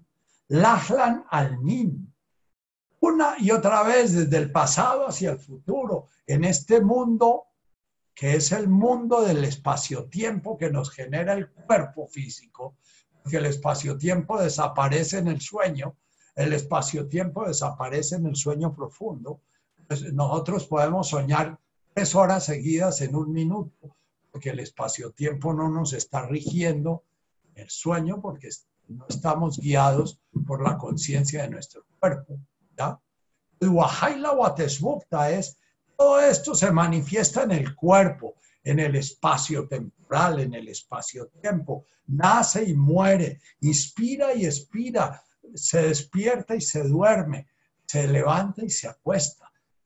Todo en, el mundo, el mundo manifiesto es cíclico. El sol también nace y se va a morir. El sol nació y se muere, nuestro planeta Tierra nace y se muere, aunque sea en espacio-tiempos distintos. Bien, entonces, cuando llegamos a esta bienaventuranza, realmente estamos ya en las puertas del despertar del reino. Pero siempre vamos a estar en The Harney Watson, como nos lo va a contar Jesús en la novena y en la décima, en la octava y en la novena bienaventuranza. Aunque hayamos realizado el reino, seguiremos encarnados. Y entonces tenemos la octava y la novena bienaventuranza en que nos habla de que aunque estemos realizados, seguimos encarnados. Vamos a ver eso después. Vamos a meditar un ratico para terminar, eh, eh, para acompañar el sueño de los que utilizan esta meditación para iniciar su noche plácida. Cierra tus ojos. Inspira profundamente el sonido tu hum. Imagina en esa inspiración ese vas atrayendo uniendo millones y millones de diversos.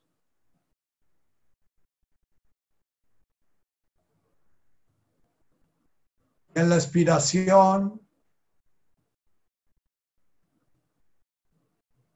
expira es boom.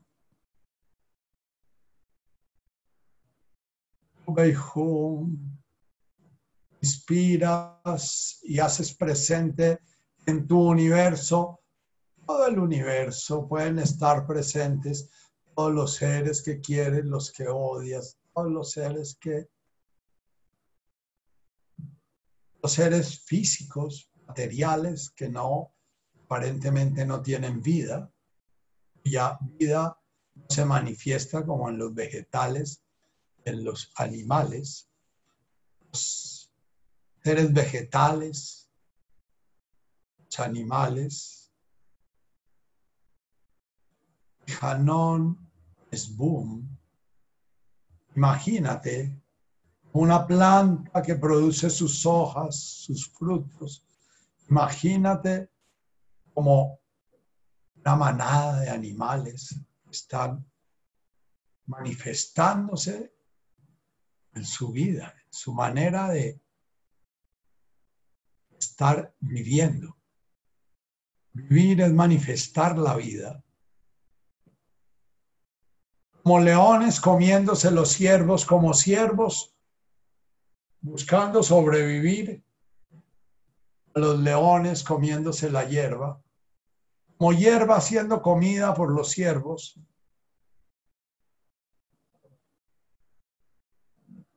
Como seres humanos, eres vegetariano comiéndote la hierba como seres humanos comiéndote la cadena alimenticia y transformándola en ti, en el home, después dando tu fruto.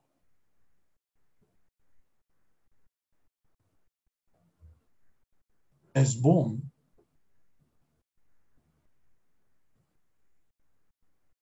Y vuelve, inspiras tu way home, Aileen. Imagina ese estado de alerta. Inspira Hum Lane, inspira toda esa energía para estar despierto, como las vírgenes no dejan que su lámpara se apague.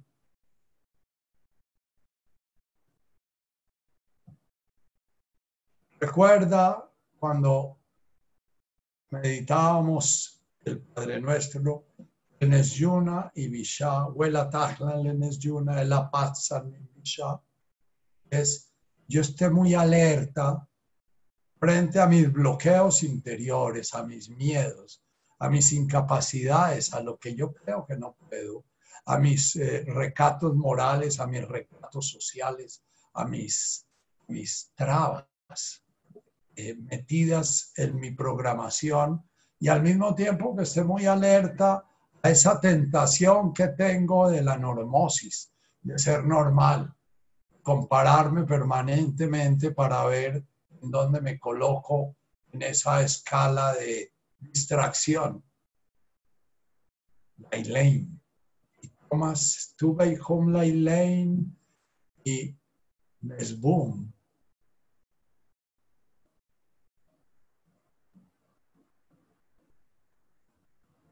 Mesboom nuevamente te miras, expirando todo tu ser, toda tu conciencia, todo lo que has logrado en esta existencia, ofreces al universo, muestras al universo el sentido profundo de tu existencia, especial y única.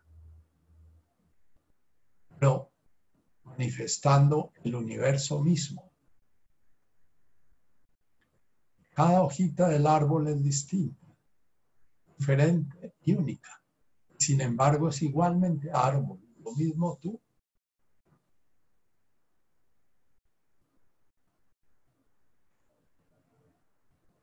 Sigue permitiéndote inspirar, evocar todo ese universo y luego iluminarlo y sonorizarlo, regarlo de tu sonido, regarlo de tu conciencia todas esas plantas, esos animales, cuando tú eres consciente de ellos, les regalas la conciencia, conciencia divina. Permites a Dios gozar su creación a través tuyo.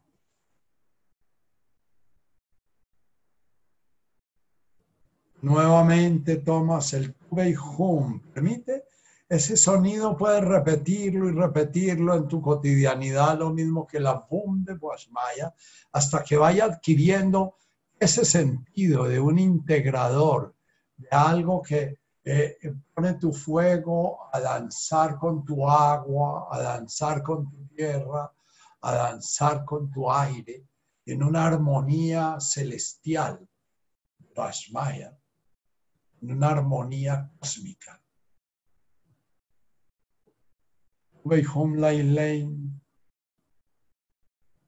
Inspirando, vas a alargar esa inspiración. Havney Watson. Larga esa inspiración. Y sientes esa hambre y sientes esa sed. Hanon boom, expira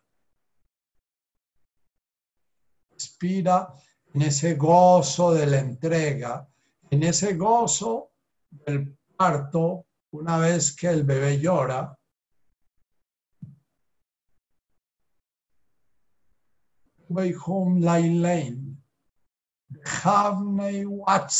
Siente esas rudezas de esas palabras entre esa armonía que estás invitando. Havney Watson, Hanon Mesboom.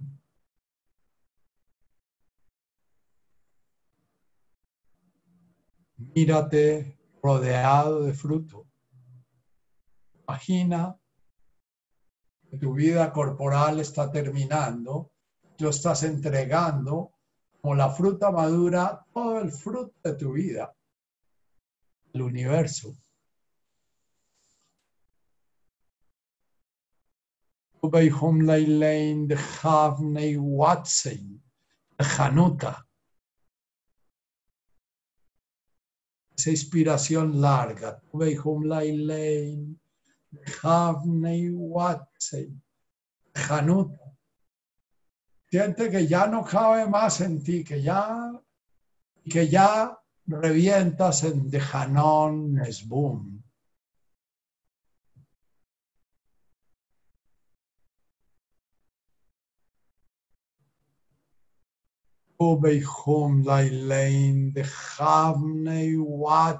Lejanuta. Suelta la represa de Hanon Nesbum, gozosamente, que se esparza, con el momento de tu muerte, que se esparza el fruto, la conciencia que has hecho en tu vida se esparce el amor que has logrado despertar en tu vida, en todos los seres que quedan alrededor. Que se esparza la fe y la confianza.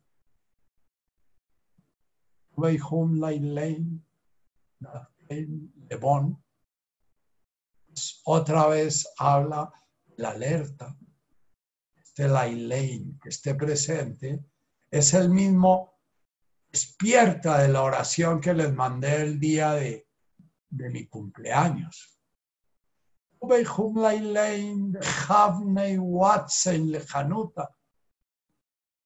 Hanon es boom, descansen, suelten. Morir es entregar el fruto. Morir es entregar cañita de maíz cuando entrega su mazorca muere.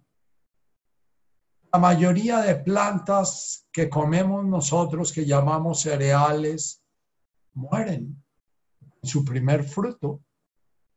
Otros duran un tiempo dando sus frutos.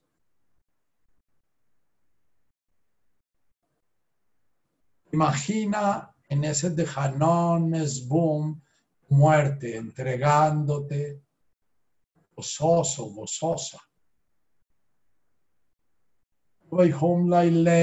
De Havnei Watzel Hanuta. Hanuta encuentras ese lugar tuyo en el universo que te permite ser cargado con los frutos que viniste a traer en esta encarnación.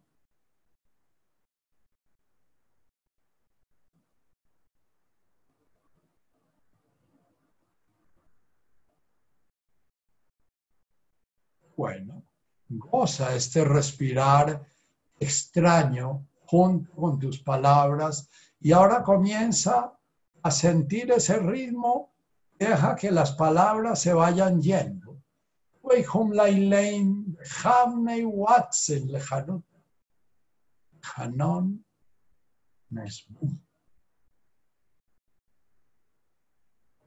Entonces hace una inspiración larga.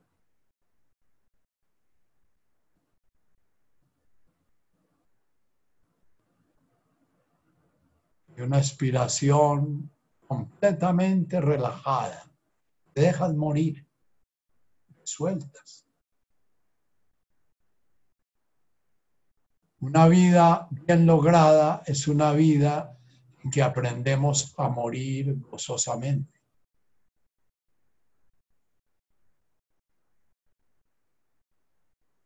Januta, esa justicia, esa armonía de tu vida, es el lugar en tu vida.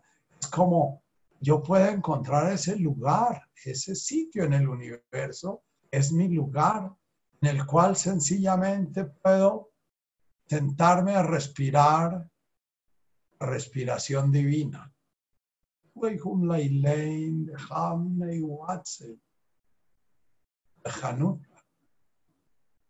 Sienten ese inspirar, cómo abres tu anhelo, cómo abres tu deseo profundo de despertar, deseo profundo realizar tu existencia. Decía Osho, Jesús era un maestro muy impaciente porque nunca habló de la reencarnación. Él quería que en una sola vida sacáramos adelante lo que los otros maestros en Oriente sacaban en muchas vidas. Por eso es implacable Jesús. El reino de los cielos padece violencia, está apurado. Estar alerta. es cada respiración saber o que me estoy integrando y estoy dando el sentido para el que vine y nací en esta encarnación. O sencillamente estoy distraído, estoy inconsciente, se me olvidó a qué estoy aquí trasnochando, se me olvidó que estaba cuidando la aldea.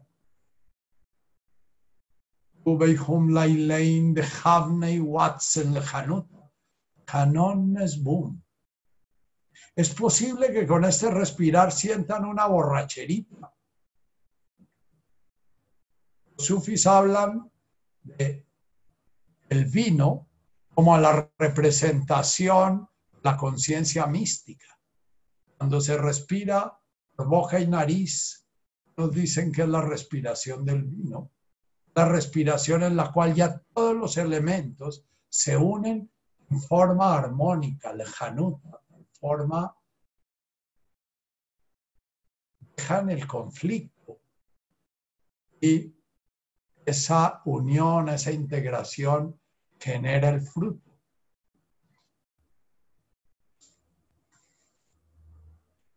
Y una vez que tú des tu fruto, no te vas a volver a preocupar nunca qué viniste a hacer en la vida? Porque ya vas a saber qué estás haciendo. Y aunque estés en la cueva de Milarepa, metido en la plena oscuridad, no vas a sentir que estás dañando tu vida porque no estás moviendo la independencia de la India ni la guerra de la secesión con sus siete millones de muertos que, promovió Gandhi en su interpretación de que debía independizar a la India.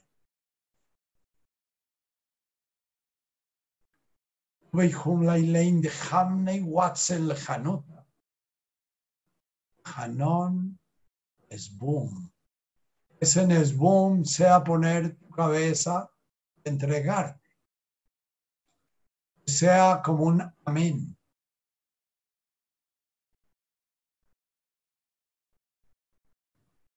Tu último expirar, cuando sueltes tu último aliento, sea un amén gozoso, acompañado este Nesbum. Pero no eres el que decides cuáles son tus frutos. Lo único que te puedes es ponerte a respirar, centrarte en tu respirar, después comenzar a dejar de salirle corriendo a la vida, ni frente al dolor, ni frente al placer, no salir corriendo detrás de los que te invitan a echar bala, salir corriendo detrás de, lo que, de los que te invitan a pasarla bueno en la rumba. Sencillamente es, ¿qué es lo que me está moviendo a salir corriendo? Quedarme quieto. Áhuile. Hijo, la. ¿Cómo puedo entregarme, comenzar a preguntarme, bueno, y entonces, ¿cuál es la voluntad del universo? Y entonces aparece, de Hanon es boom. Porque cuando tú ya te pones a disposición del universo, ya comienzas a sentir el hambre y la sed de sentir cuál es tu sitio, sentir tu lejanú, sentir claramente la voz del universo manifestándose en ti. Ya dejas tus ideologías, dejas tus partidos políticos, dejas tus religiones, dejas todo y, y ya sencillamente te abres y te entregas. a esa armonía. Bien. Ahora comienza a respirar suave y buscando tu respiración normal y natural, entrando por la nariz y saliendo de la nariz, siendo consciente de tu cuerpo. Solidez. Puede que en este momento, después de trabajar tanto tu respirar, no sepas bien cuál es la respiración de tu cuerpo, o la respiración de tu cuerpo ir llegando, déjala llegar. Siente si estás respirando más por la fosa derecha o por la izquierda. Estás lo que llamamos un ciclo lunar femenino, si estás en un ciclo solar masculino, estás más tendiendo al agua más tendiendo al fuego. Si tu tierra se está inclinando hacia algún lado, si estás simétrico, dos fosas nasales, entra y sale el aire. Después, aire por tu nariz y lo sueltas por la boca, como si fueses una fuente de agua. Entra aire sereno, tranquilo por la nariz y fluye sin ningún esfuerzo por tu boca regando como el agua que corre hacia el mar, como el agua que en los sembrados buscando alianza con la tierra para ir buscando por dónde ir corriendo, para ir regando lo que va a fecundar. Siente esa tierra, es tu cuerpo, irrigada, refrescada, el agua, fecundada por el agua. Ese Nesbun. Y ahora tomas aire por tu boca, lo sueltas por tu nariz. Sientes el fuego de la vida, mantiene ese cuerpo y esa solidez un cuerpo vivo. Un día va a ser sencillamente asuma muchos cuerpos vivos.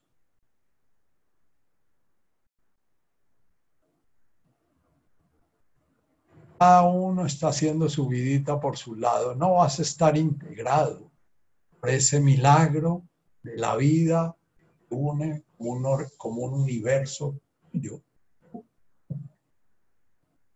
Estás unido al universo Por último, respira la boca, tanto en tu inspiración como en tu expiración. Siente claramente la conciencia de tu cuerpo, la conciencia agua, la conciencia de tu fuego, la conciencia de la conciencia de tu mente, esenciando representando realidades, creando mundos.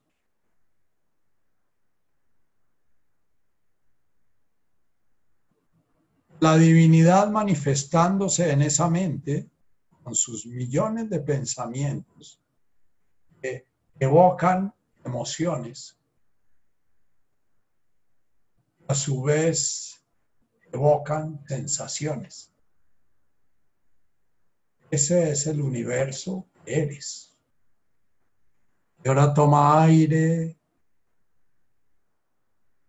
Al tomar aire, y yo, y al soltarlo, soy.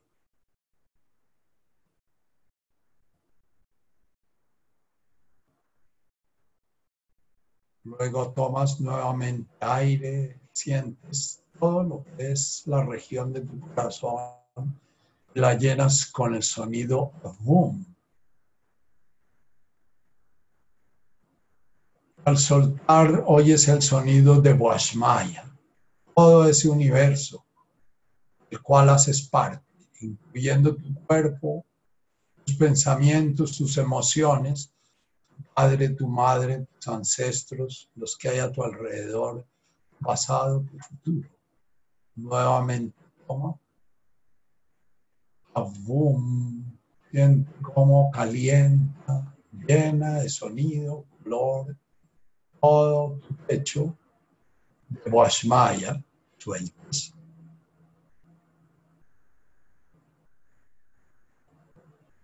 Cuando sea tu momento, abres tus ojos y la tatica nos deja despedirnos.